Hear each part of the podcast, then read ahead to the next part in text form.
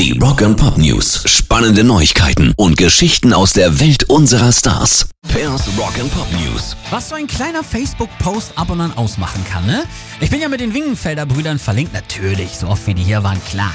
Und Thorsten schickt so ein niedliches Bildchen aus dem Studio, ne? TV at Work steht da und eine Gitarre ist drauf, Mischpult und eigentlich willst du schon weiter nach unten scrollen und dann steht da Schreiben für Wingenfelder und, hört, hört, auch für die Furies. Guck mal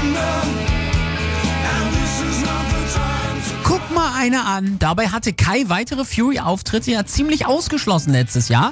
Aber jetzt scheint es sogar neue Mucke zu geben und dann ja automatisch auch weitere Gigs von Fury in the Slaughterhouse und da ist die Freude natürlich groß. Rock and Pop News. Am Wochenende ist Europawahl und momentan ist es einfach unheimlich schwer, Menschen zum Wählen zu kriegen. Zu durcheinander die Verkettung, zu groß die Bürokratie, zu verrückt, was da aktuell zum Beispiel in Österreich oder Großbritannien so abgeht.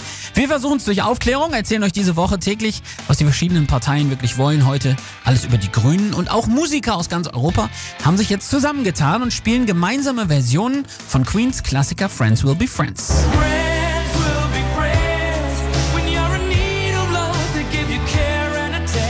Guckt mal bei Facebook oder Instagram unter dem Hashtag This Time I'm Voting. Da findet ihr viele tolle Versionen, die eben aussagen sollen. Geht wählen, nur gemeinsam kriegen wir das hier hin und diese Aussage ist eben absolut richtig und wichtig. Pairs Rock and Pop News.